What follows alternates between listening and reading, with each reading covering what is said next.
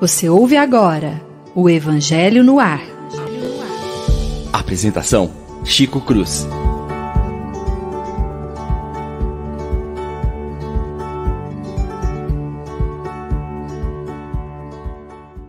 Muito bom dia, prezados rádio ouvintes da nossa rádio Idefran.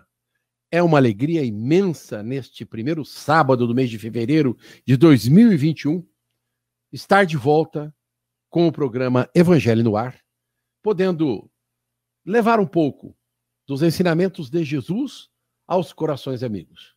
Para nós, uma honra e uma alegria.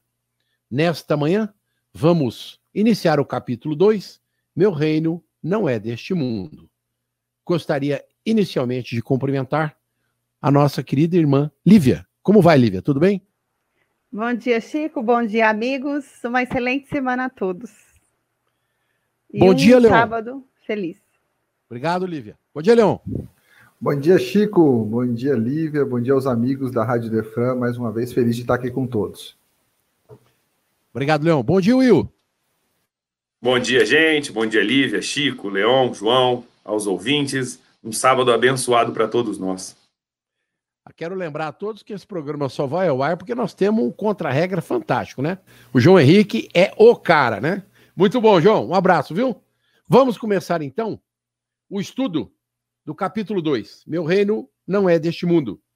No número 1 um deste capítulo, é, Kardec busca no Evangelho de São João é, uma passagem para nos dar é, exemplificação de todo o trabalho de Jesus é, junto a nós. Ele diz: então Pilatos reentrou no palácio, fez vir Jesus, ele disse: Tu és o rei dos judeus?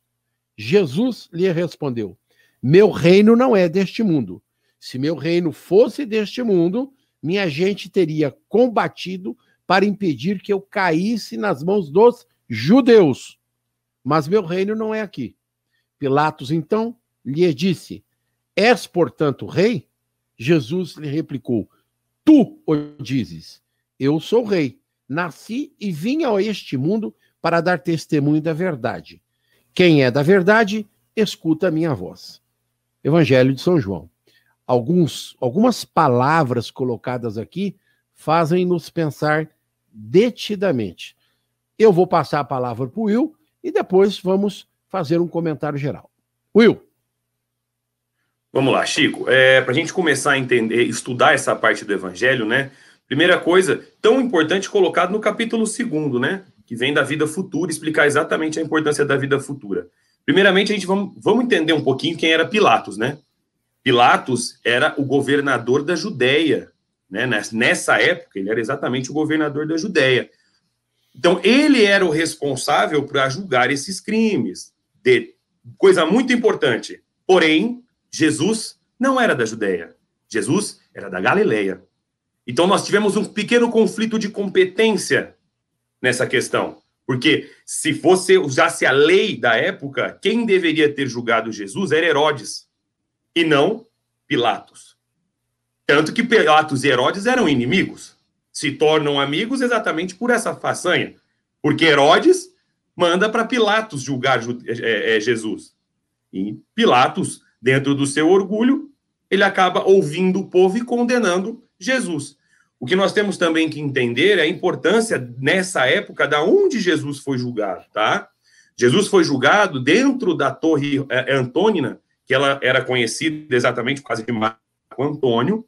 Essa torre era onde acontecia as grandes incursões, né? Não era só ali tinha o poder legislativo, o judiciário e o próprio executivo. Ou seja, Herodes, ele era, ele era juiz, ele era legislador, Não, Pilato, ele era quem Pilato. executava as leis. Pilatos, desculpa, Pilatos. Pilatos. Fora isso, fora essa, essas pequenas, esse pequeno detalhe, né, que Herodes, quando ele condena, ele ouve a multidão. Pilatos. O Pilatos, obrigado, Chico. É eu acabei de ler Herodes aqui do lado. Quando Pilatos, ele condena Jesus, que ele manda a multidão escolher entre Jesus e Barrabás, né? E ele, ele, ele sim condena Jesus. Ele faz aquilo que aí sim Herodes devia ter feito, porque Jesus era da Galileia. O que nós na justiça chamamos conflito de competência. Mas ele assim o faz. Importante ressaltar, Chico, a, quanto é importante isso, a grandiosidade de nosso Mestre Jesus. Veja, Jesus, com toda a sua, há 4 bilhões de anos sendo governador da Terra, com toda a sua moralidade de um espírito perfeito, ele aceita aquilo que é imposto pelo homem. Ele aceita a, o cargo que Pilatos tem. Porque quando ele vai ser julgado, que ele fala, tu és reis, ele fala, tu diz. Eu não vim a não ser a trazer o testemunho da verdade. Testemunha no nosso mundo judiciário é aquele que presenciou, é aquele que viu o fato. Então Jesus deixa claro que ele é testemunha da verdade. Quem escuta Jesus conhece a verdade. E a maior importância é que a gente vê a, a grandiosidade. Ele aceita a hierarquia que é imposta pelos homens, que foi dada a Pilatos por Deus. Ele não combate em momento nenhum aquela sentença que ia lhe dada. Ao contrário, ele vai firme ao Calvário, porque ele sabe que ele veio ao mundo trazer o testemunho da verdade. Obrigado, Will. Fala, Leão. Will, olha que interessante. Né? Primeiro, essa questão do conflito de competência, eu achei fantástico, que é uma interpretação jurídica, né? Eu me senti dentro do fórum. Não, isso aqui não é na minha vara, vai na outra ali, né? Eu achei fantástica a tua conversa. Nunca tinha pensado Boa. nisso, né? Muito bacana. Outra coisa que eu achei bacana, que o William comentou, e aí a gente pega com a, com a leitura do primeiro trecho, é que Jesus pregava aos judeus, né? Jesus estava entre os judeus, ele escolheu aquele povo que era o primeiro povo monoteísta, que tinha um conceito de uma fé monoteísta, e pregou a esse povo judeu. E, no entanto, na fala, a gente vai ver que ele fala que uh, ele foi, quero que ele não caísse na mão dos judeus, porque o julgamento, o que Pilatos faz, é justamente colocar o julgamento como se ele estivesse julgando a favor do povo judeu, como se ele representasse o povo judeu. Outro conflito, digamos assim, de competência, um conflito entre o que Jesus dizia, Jesus dizia que estava entre os judeus, que estava ali, que escolheu aquele povo para professar, para aprimorar a fé monoteísta, e, no entanto, é pelas mãos do povo judeu, de acordo com o que Pilatos faz, que Jesus vai ser enviado ao Calvário e vai chegar à crucificação. A gente vai ver, quero só colocar aí um, um, um fator interessante, que o conceito de realeza, né, a importância, o meu reino não é deste mundo, o que seria esse reino, né?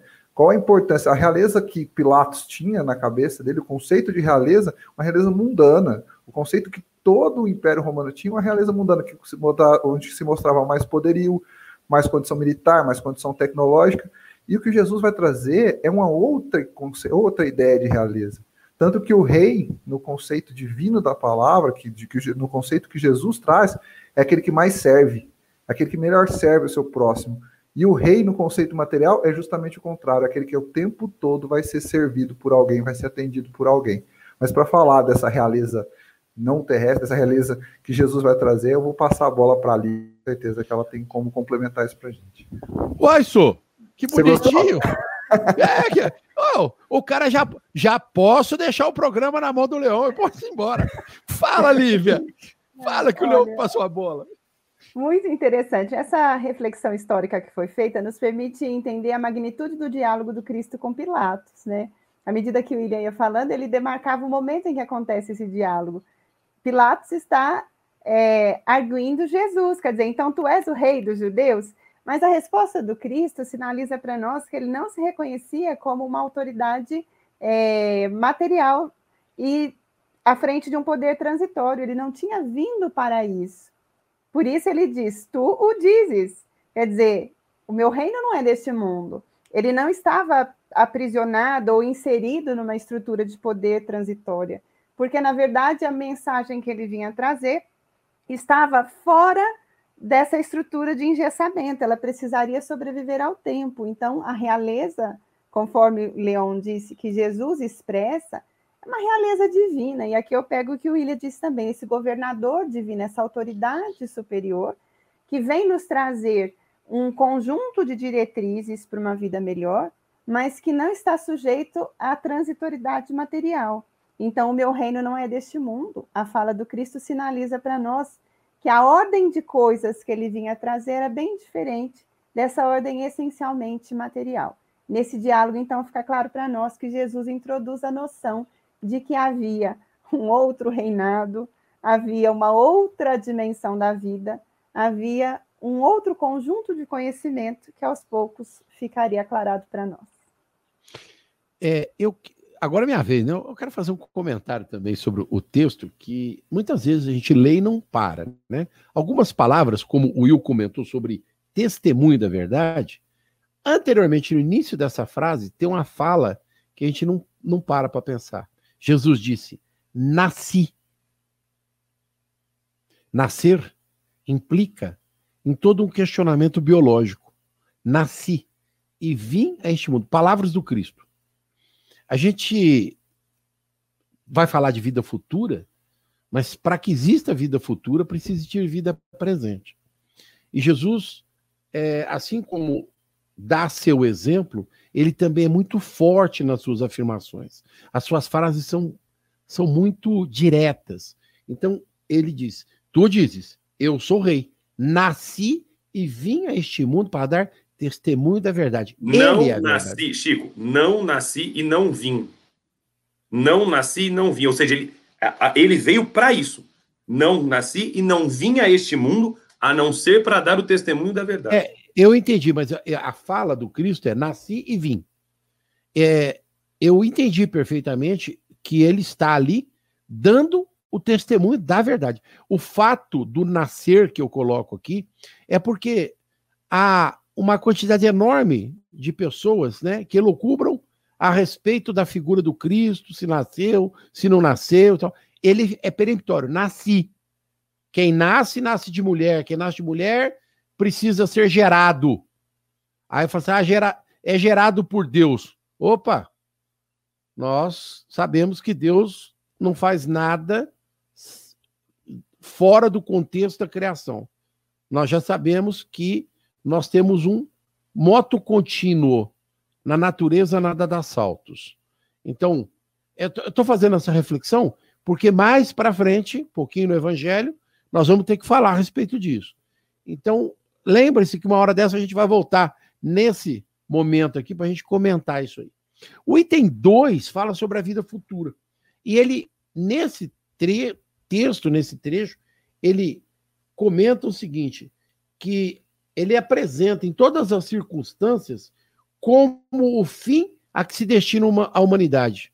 E aí a gente pega a fala da Lívia, né? Quando ela diz: Olha, não sou deste mundo, eu não sou rei daqui, eu trago uma outra realidade.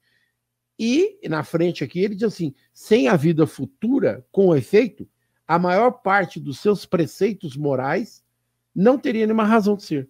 Por isso, os que não creem na vida futura, imaginam que ele não fala senão da vida presente. Essa segunda frase do, do Evangelho, o comentário do Kardec, que eu gostaria que vocês fizessem é, é um comentário, uma reflexão. Que veja, os que não creem na vida. Nós lá atrás, no outro capítulo, no, na introdução, falamos do ateísmo, do materialismo. O Kardec, durante toda a sua gestão coordenativa dos livros do Pentateuco, ele combate diretamente as questões materiais do movimento existencialista que estava tomando pé na época em que ele escreve. Então, historicamente, o Evangelho também nos dá uma visão de uma, de uma sociedade que está se desgovernando no processo material e descamba, daquela época para cá, descamba no que nós temos hoje em termos de materialidade.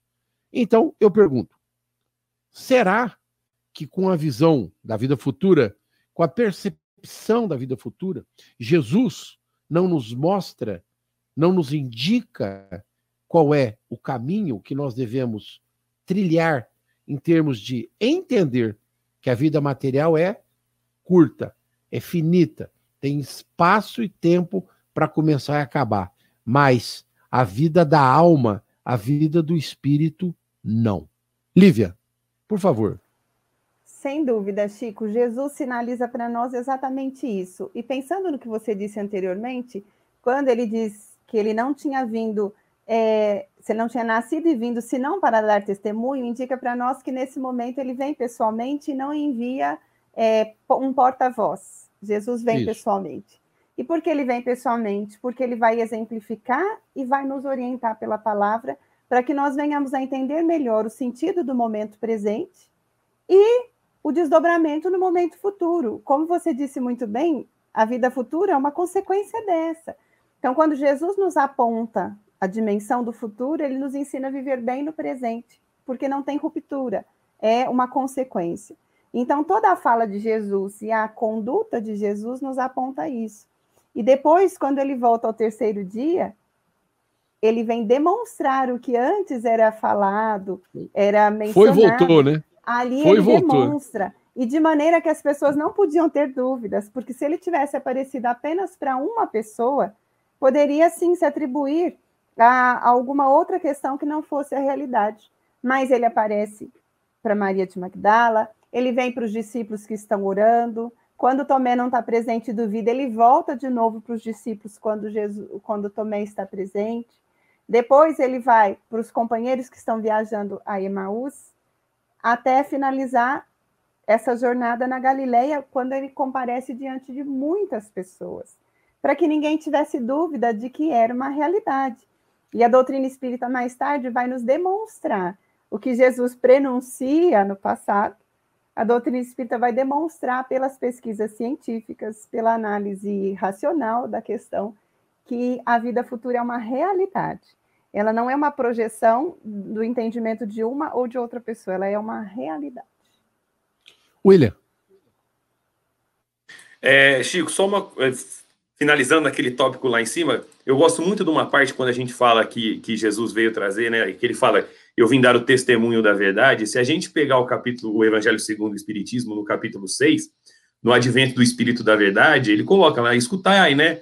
Como fiz antigamente, as minhas palavras é, eu venho lhe trazer a verdade, venho, eu venho lembrar dos incrédulos que acima deles reina a imutável verdade, o Deus bom, o Deus grande, que faz que germinem as plantas e se levantem as ondas. Lembrando que isso está no Evangelho, que é, é, essa é a verdade, que todas as verdades estão contidas no cristianismo. Basta a gente lembrar, se isso não passasse, quando a gente vai falar de vida futura, né? As mensagens que, que, que Jesus deixava, né? Ninguém poderá é, é, ir ao reino do céu se não nascer de novo. A felicidade não é deste mundo.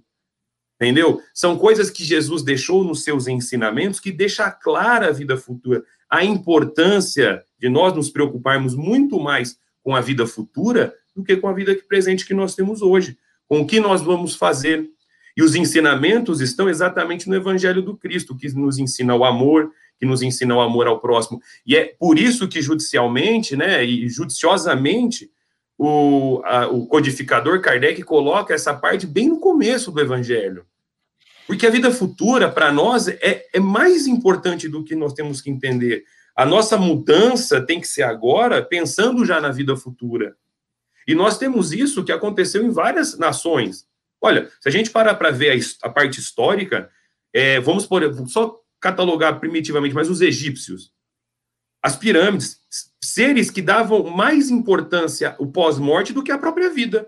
Passavam a vida pensando no pós-morte, de uma forma muito singular, sim, numa forma muito singular, mas passavam a vida pensando no pós-morte. Então, quando Jesus traz isso para a gente, fala, é, felicidade não é desse mundo. Porque como é que você vai explicar tantas desigualdades no mundo? Como é que você vai explicar que seja Pilatos, um governador, e Jesus vem trazer o testemunho e nasce numa manjedoura? A verdade está aí, está provada. A história do Cristo, a vida do Cristo é a verdade do próprio evangelho dele. O maior de todos os reis, o homem que dividiu a história da humanidade, nasceu numa manjedoura. E é, nasceu eu... para testemunho da verdade.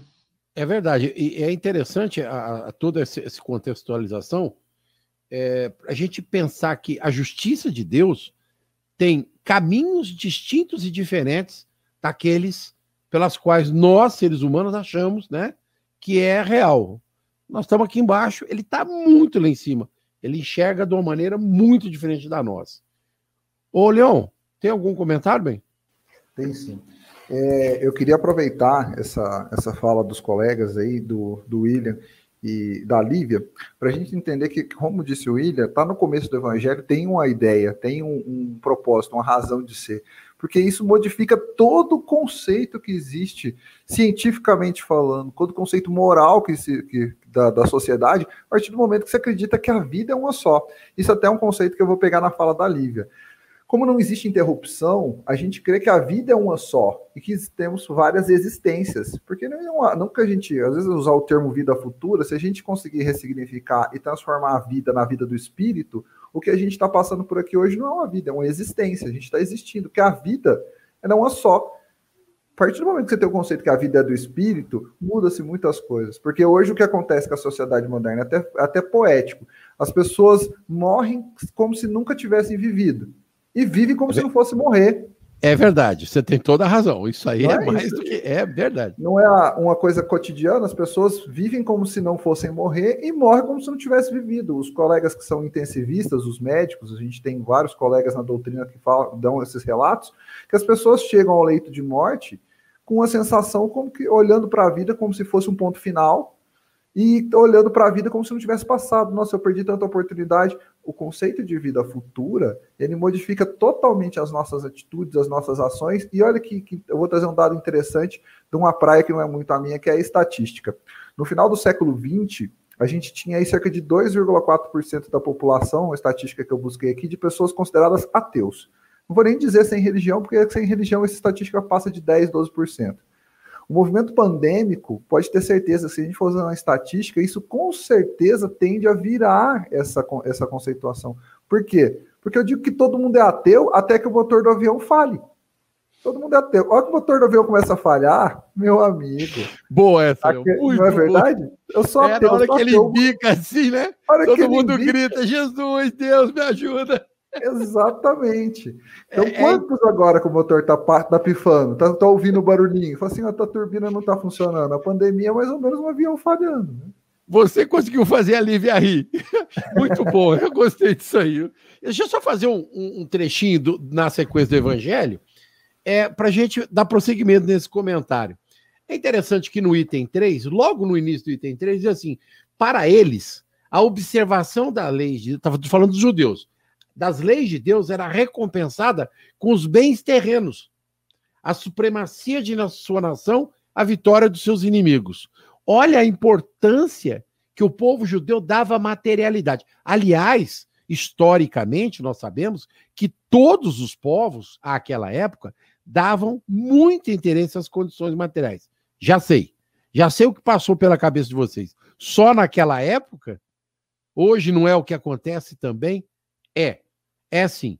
Por isso que a gente costuma dizer que o reino de Deus, o reino de Jesus, não alcançou ainda a todos nós. Porque se tivesse alcançado, nós estaríamos dando mais importância à vida espiritual do que à vida material. Concorda, Will? Plenamente, plenamente. Só uma coisa para lembrar a parte histórica. É, esses ensinamentos do Cristo, inclusive a vida futura, é, querendo ou não, um dogma. Ele deixa claro isso certo? Agora, a questão foi alterada, não sei se os amigos vão concordar comigo, por favor, me corrijam se eu estiver errado, é, no Conselho de Nicéia, por Constantino, em 325 depois de Cristo. A ideia de ressurreição, ela vem do Conselho de Nicéia, ou eu estou errado? Tá Porque certo. até aí era reenca a, a vida futura de você não existia a água do batismo, Jesus não falou, ninguém, é, ninguém virá ao Pai se não nascer de novo da água do batismo.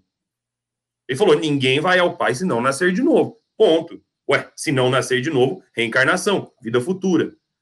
Essa parte, essa questão foi alterada a favor da igreja. Do interesse da igreja. Exatamente. Vamos pontuar. Do interesse da igreja. Que aquela época, todos nós sabíamos, estavam naquele contexto de é, perenizar-se junto ao governo material, o governo romano. É, Exatamente. toda a razão nesse aspecto. Né? E, e, aí, quando nós pegamos essa parte do, do evangelho e começamos a ler, pelo menos eu entendo assim como cristão, não há como nós falarmos em, na lei de Deus, na perfeição, na grandiosidade do Mestre, sem falar na vida futura. Porque senão é, é totalmente um contrassenso da lei. Não existiria igualdade, não existiria. É, é, é vamos por eu nasci pobre, o outro nasceu rei. Qual a igualdade disso perante ao pai? Todos somos iguais, todos somos filhos do mesmo pai. Então, eu acho assim, por mais que hoje é uma coisa assim que ainda se discute, mas se você pegar o evangelho de amor do Cristo, né? Vamos esquecer o, o Velho Testamento, vamos pensar no Novo Testamento. Não há outro meio que você não pense numa felicidade angélica, que você não pense numa, numa evolução espiritual sem a vida futura. Não tem como. Não sei se os amigos concordam comigo. É, Lívia, eu sei que você está se coçando. Vai, pode falar. Eu estava pensando no que Kardec fala, né?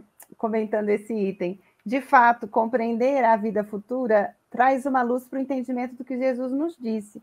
Porque Jesus nos falou sobre a vida futura de várias maneiras, às vezes, inclusive, usando parábolas.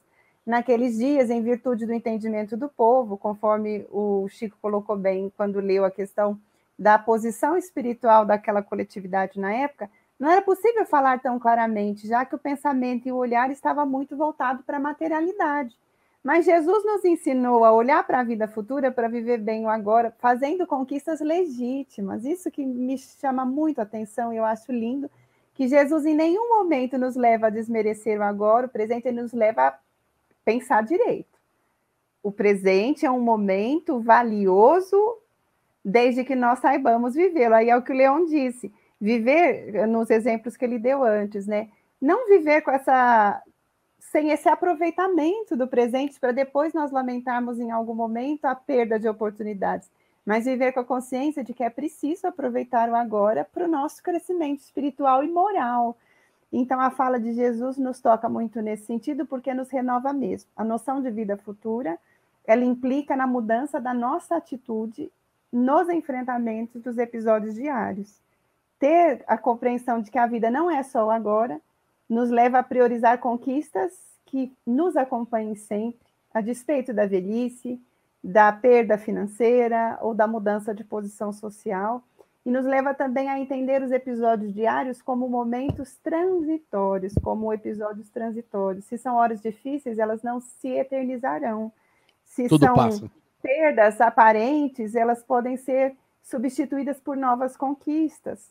Planos que não se concretizaram conforme pensado podem se renovar em novos planos, novas estruturas de projeto. Então, Jesus, com essa noção de vida futura, nos ajuda a redimensionar o nosso olhar para que a nossa atitude nos enfrentamentos da vida seja também diferente. Seja mais é... proveitosa. Leon, Pessoal, é, a Lívia está falando e olha como que a mensagem chega para nós.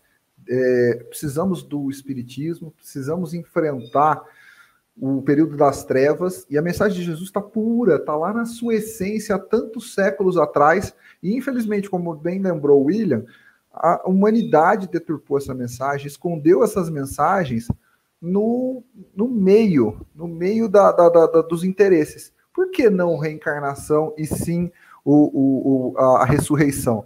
Porque a reencarnação ela é libertadora. Ela coloca no indivíduo, na consciência, nas atitudes, no livre-arbítrio, o, o, a vida futura, o destino, o destino de cada um.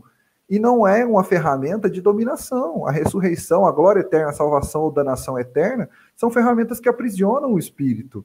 E a gente teve, como disse o William, no século IV, que aprisionar a sociedade. Na semana passada a gente mencionou a sociedade feudal, uma sociedade que passou anos, literalmente, apartada Século, das séculos, informações. Séculos, séculos, séculos, séculos, verdade, séculos, apartada da verdade, dominada por essa informação. E hoje a gente tem o conceito claro né? A gente tem, através da doutrina espírita, através de Kardec, conceitos muito claros da importância da vida futura, da importância da, do, do, da, da, da, da, reencarnação para justificar, para entender toda a, a, vida na Terra.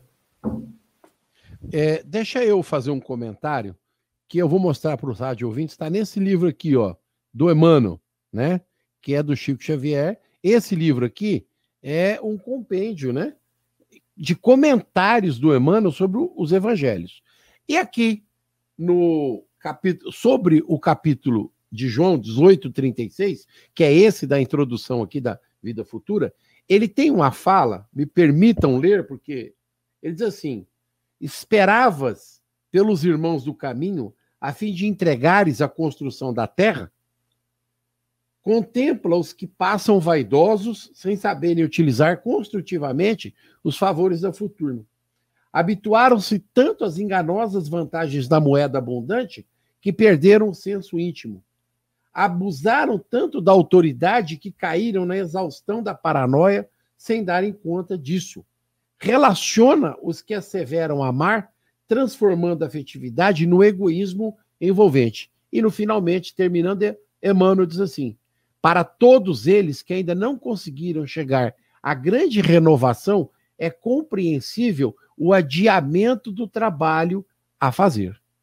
Esse comentário do Emmanuel nos faz pensar que muitas das vezes, quando nós lemos o Evangelho, como a gente pensa, reflete, a fala do Pilatos nos mostra essa qualificação. Quando ele, ele diz, né?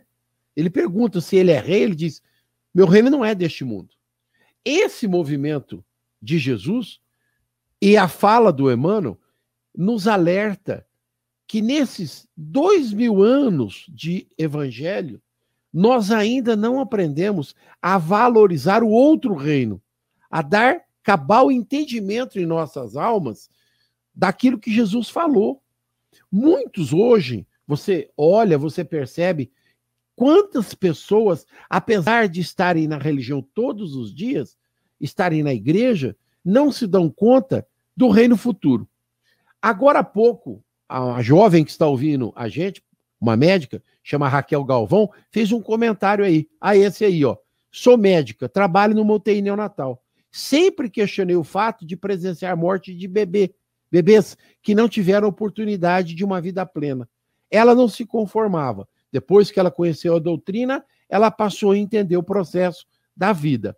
Mas mais do que isso, entendo eu, é o fato de que todos nós, sem exceção, ainda não conseguimos valorizar mais aquilo que Jesus fala sobre a vida futura do que as questões materiais.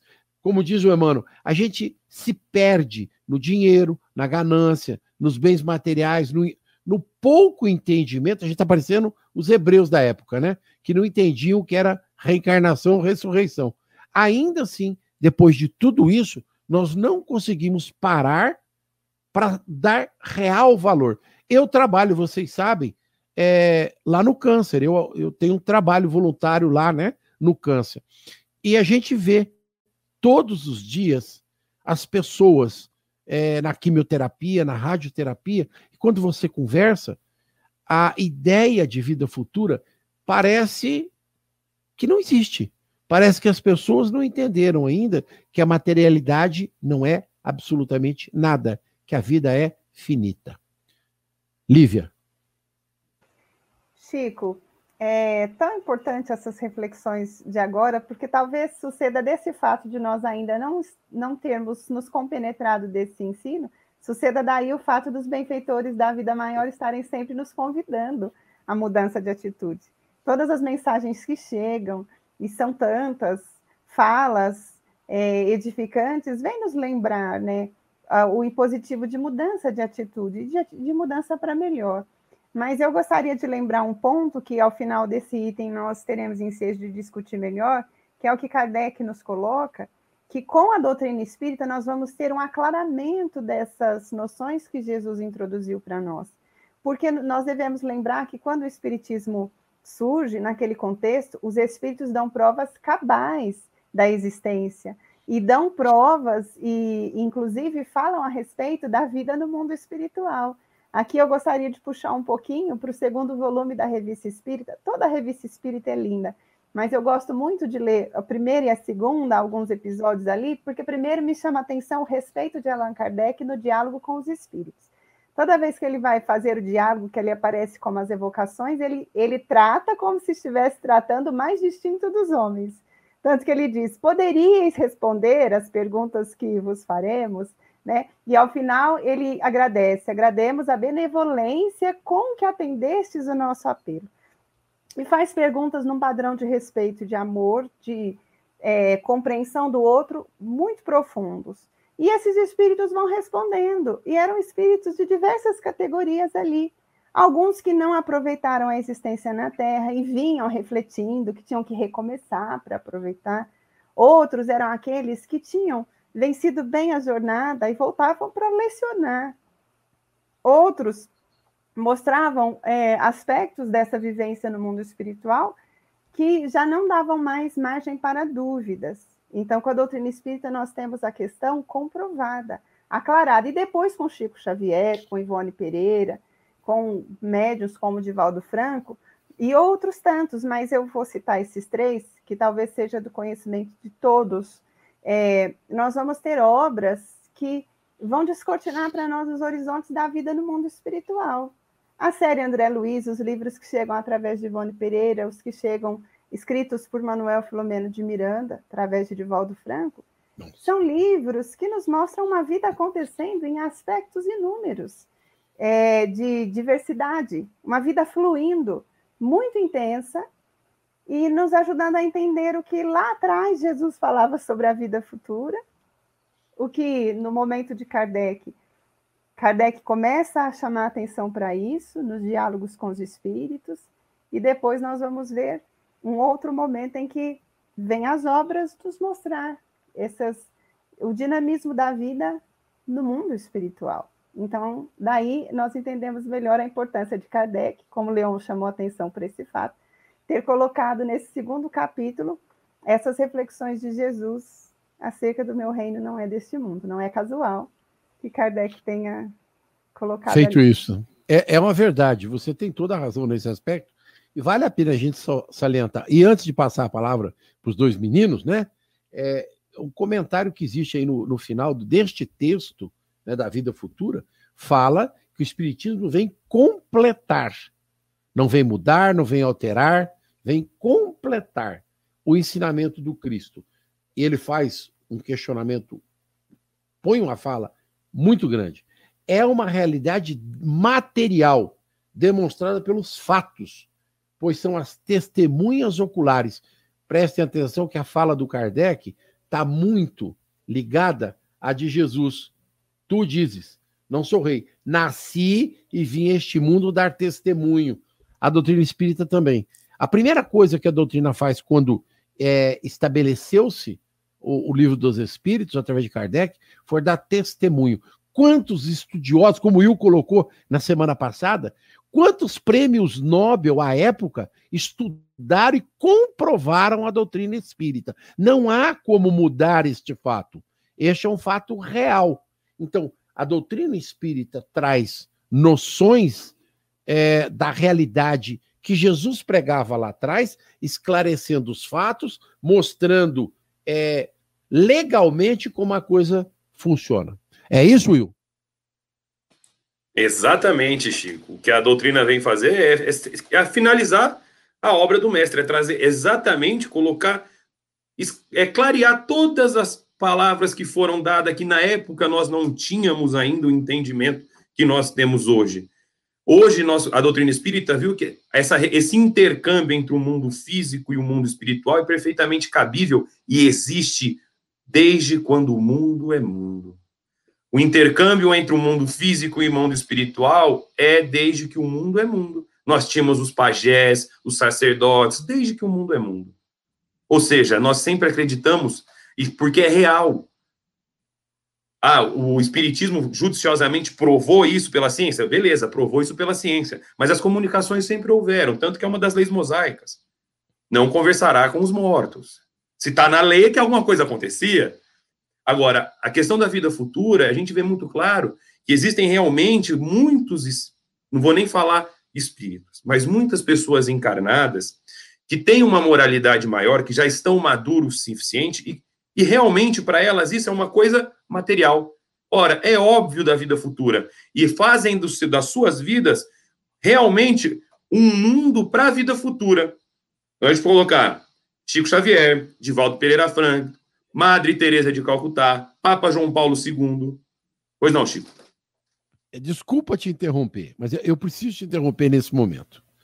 Você está citando pessoas é, num nível é, material alto. Então, vou fazer o diferente para você. Quando a senhora, sua mãe, cuidou de você e do seu irmão com Covid em casa, ela estava fazendo exatamente isso que você está falando. Quando você vai no hospital de câncer, no hospital da Santa Casa, e você vê uma mãe cuidando de um filho, ou um filho cuidando de uma mãe, essas criaturas que não têm distinção material, têm distinção espiritual, porque elas estão fazendo exatamente aquilo que o Cristo determinou. Desculpa, Will. Volta aí a falo para você. Concordo com você plenamente. E digo mais, digo mais. Você sabe que foi uma das grandes coisas que me trouxeram para o Espiritismo. Né? Porque é, eu falei nomes que todo mundo conhece. Mas quando eu comecei na advocacia e eu mudava, no, no, eu comecei na parte criminal e eu vi uma mãe em frente a uma penitenciária num domingo, chegava às quatro da manhã para poder ver um filho, e você sentaria com essa mãe e perguntaria para ela: Ora, mas o seu filho fez tal, tal coisa. Ela vai falar assim: Meu filho andava andando com as pessoas erradas, meu filho é bom. Eu rezo a Deus todo dia para ele, porque ele vai melhorar. Então, essas pessoas entendem sim a vida futura. Eu vou ter que te cortar de novo. Will, e o Will e todos, todos que estão ouvindo, nos vendo, pensem. Esta mãe, Will, de um presidiário, não está fazendo exatamente aquilo que Jesus nos ensinou ah, é amor de mãe? Não. É amor, amor fraternal que todos nós, sem exceção, deveríamos fazer. Porque foi isso que o Cristo nos ensinou. Foi esse o exemplo que ele deixou. Ele não fez distinção entre a prostituta, entre o ladrão, entre o político corrupto. Ele não fez. Porque nós temos esses três grandes exemplos dentro do Evangelho. Tem Maria de Magdala, nós temos é, dois ladrões e um, um político, um não, um monte de político corrupto, que está lá, Caifás, Pilatos, Herodes, ele não faz distinção. Não é isso, Leão? Não é isso? Eu estou enxergando direito a coisa, não? Perfeitamente.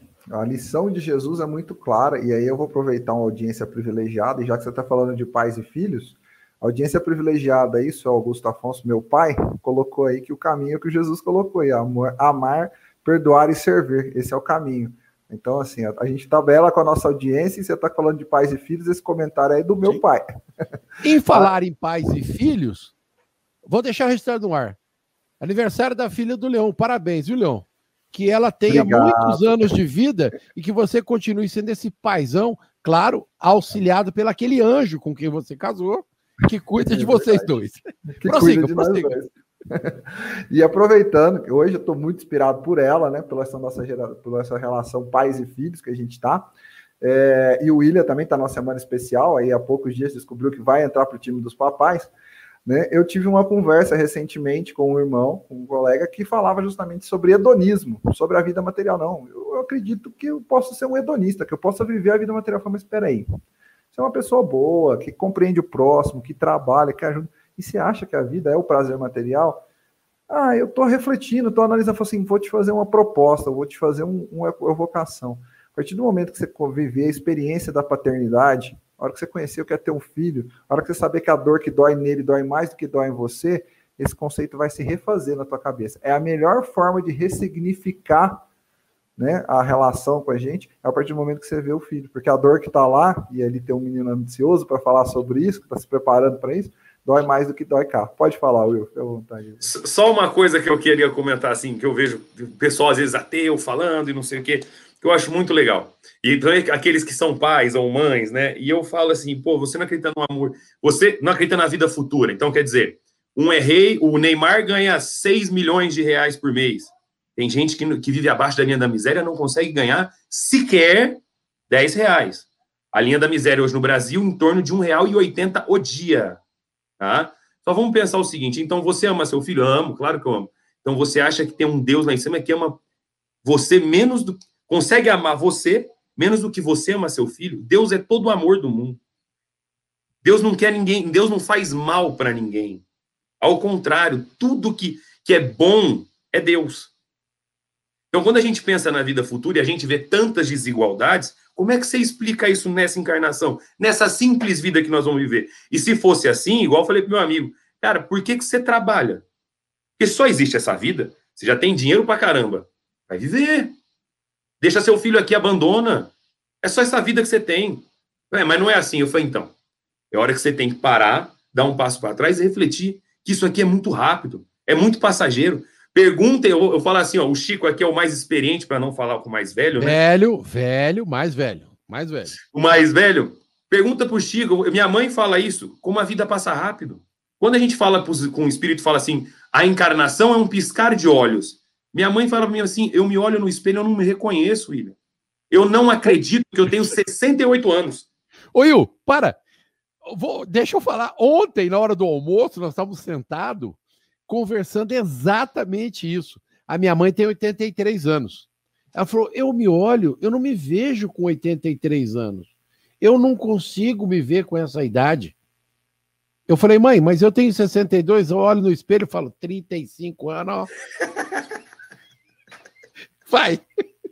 Então, é nessa, nesse ponto de vista que a gente vê como. A gente, lógico, dentro da nossa ainda pequenez, mas quando os espíritos falam que a vida é um piscar de olhos, a encarnação é um piscar de olhos. E tudo do evangelho do amor do Cristo só vai ter, me desculpe, significação perfeita, sentido, olha que a gente entende a vida futura. Nós ainda somos pequenos? Somos. Porque nós fazemos muito pouco ainda pensando na vida futura. Pegue os sete dias da semana que você tem, todas as horas que você tem. Você tem hora para os amigos, para tomar cerveja, para sentar, para sair. Mas quanto tempo você faz para a vida futura? Você tem que cuidar da tua família, é obrigação. Você tem que trabalhar, obrigação, é lei de Deus. Tudo isso é lei de Deus, você tem que fazer.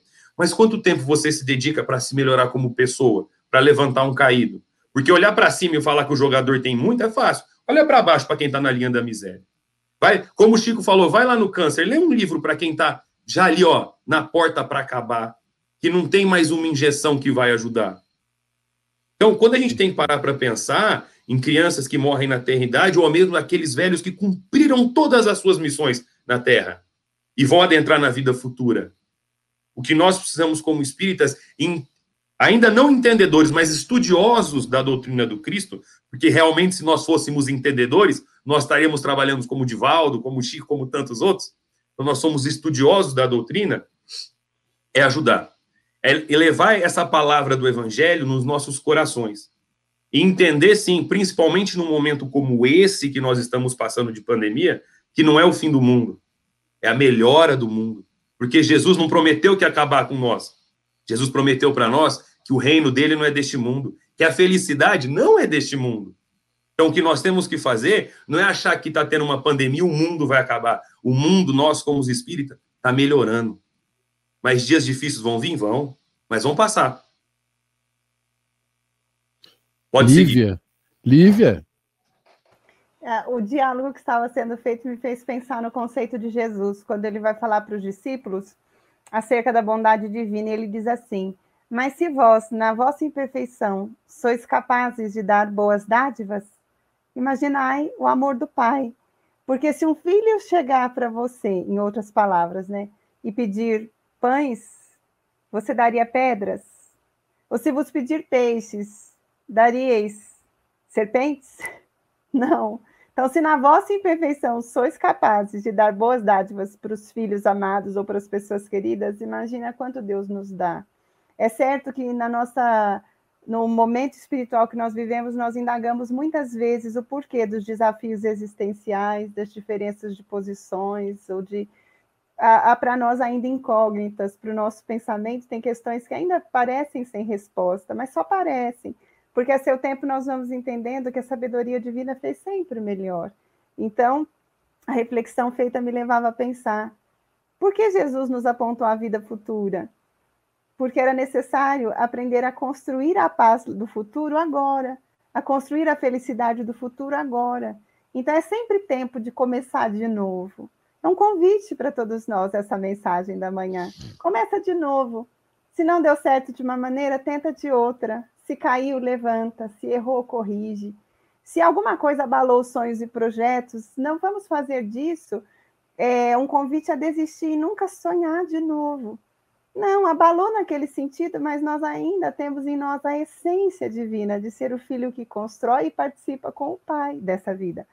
Então, nós temos grandes oportunidades de crescimento e é nessa miudeza do dia a dia que nós vamos construindo a base que vai fazer de nós aqueles corações que amanhã serão capazes de dar grandes demonstrações de amor, de vitoriar com mais facilidade em muitos sentidos. Mas isso só vai acontecer depois se os primeiros esforços acontecerem agora. Então é sempre tempo de tentar crescer, melhorar e construir em si mesmo uma bagagem que faça de nós uma pessoa mais feliz. Muito obrigado pelo comentário, Olivia. Eu vou plagiar o amigo, professor Paulo de Tarso. Eu acho que alguns já conhecem o professor Paulo de Tarso, da FACEF, da política, da Unesp. Quando ele vai orientar um trabalho de termo de curso, ele diz assim: Olha, você não vai escrever um, uma parede, você vai assentar um tijolinho. E essa é a, sem querer fazer apologia, essa é a realidade para todos nós, indistintamente. No processo evolutivo, todos nós temos que entender que o tempo é o senhor da razão. Nada dá saltos na natureza. Ninguém evolui de uma hora para outra. Nenhuma sociedade cresce sem não, se não houver dor e sofrimento. Porque a vida material, aquela que nós estamos acostumados no mundo de provas e expiações, é exatamente isso. Nós não vamos falar do mundo de regeneração. Ainda não. Mas neste mundo em que nós estamos, aquilo que nós mais aprendemos ou onde nós melhor aprendemos, é na dor e no sofrimento. Então, o movimento que eu acho a gente tem que deixar muito claro a respeito desta página do Evangelho é que a vida futura é construída, como você disse, Lívia, no dia a dia. É construído com altos e baixos. E como disse Emmanuel a Chico Xavier, amando de Maria, tudo passa. Tudo nessa vida passa alegria, tristeza, momentos felizes, tudo passa. E passa por quê? Porque nós estamos no contexto evolutivo. Nós somos ainda espíritos engatinhando no processo. Nós temos dificuldades até hoje de entender a lição do Evangelho de Jesus. Essa coisa simples que ele diz para nós: olha, não é deste mundo. Ora, se Jesus afirma que não é deste mundo, o que é que nós estamos fazendo que nós não paramos para pensar, para refletir ainda? Que tudo que nós temos é finito. Que tudo que nós fazemos está num contexto deste tamanho. A natureza, está escrito aí, não dá saltos. E é uma realidade. Nada dá saltos. A semente plantada hoje não vira árvore amanhã. E nós sabemos disso. É necessário, é necessário que nós tenhamos a compreensão a gratidão, a aceitação e a resignação daquilo que se passa em nossas existências. Mas, acima de tudo, não perder a esperança. Não nos abandonarmos à depressão, à tristeza, à melancolia, porque, afinal de contas, todos nós, sem exceção, não há um encarnado neste mundo que não tenha dor e sofrimento em sua existência. Mas nós temos que pegar isso aí como eu costumo dizer, eu falo às vezes para meus pacientes, você tem obstáculos na vida. Não faça do obstáculo um problema. Nós todos encontramos obstáculos. É para a gente resolver, afastar, saltar, mudar. Mas, se você parar, ficar olhando para ele, dizendo, ó, oh, e agora? Você cria um problema. E o problema atrapalha e muito o nosso processo de vida. Gente, muito obrigado. Eu quero me despedir dando a vocês o último momento de palavra. Will. É, eu acho que só agradecer. Muito obrigado também pelo dia de hoje. Eu acho que é um estudo muito bom que a gente está fazendo aqui. Obrigado por tantos comentários que a gente está vendo aqui, né? Nossa, fico muito feliz mesmo de participar dessa interação. E só para finalizar também, para quem quiser tem uma passagem no Obras Póstumas que fala sobre a vida futura e o quanto que nós que, que seguimos a doutrina, o estudo espírita, devemos nos, nos preparar e nos importar com essa, com essa questão. Que para nós, mesmo que nós não temos, é, é, é, vamos dizer assim, um dogma, mas tem que ser a maior realidade nossa. E tudo que nós estamos plantando hoje é para a gente colher amanhã. Então, um dia de cada vez, tão bem falado pela Lívia, a gente sou fã da Lívia, acho que ela, ela, fala tão bem, ela colocou uma questão que eu acho sensacional. Eu acho realmente, Lívia, eu acho perfeito quando você faz a colocação de quando é, a gente vai pedir para Deus, a gente pede, você vai pedir pão, ele não vai te dar pedra. Sabe? A vida é difícil, para todo mundo é. E eu gosto muito de uma coisa que o Chico falou também, que o Chico Xavier falou no Pinga Fogo, que ele falava assim: é, os dias bons vão passar e os dias ruins também vão passar. Um dia após o outro. Entendeu? Vai ter dias bons? Claro que vai. Mas lembre-se, eles vão passar. Vai ter dias ruins? Vai ter. Estamos encarnados. Nós sabemos que é uma prisão, prova expiação. A felicidade não é deste mundo, mas o dia ruim também vai passar. Então, agradeço mais uma vez esse sábado abençoado. Tenha certeza que eu saio daqui bem melhor do que quando eu entrei aqui e que vocês tenham um final de semana abençoado, todos vocês, aos ouvintes, e fiquem com Deus, gente. Obrigado, Will. Leon. Gente, quero parabenizar os amigos pela inspiração abençoada que todos tivemos hoje.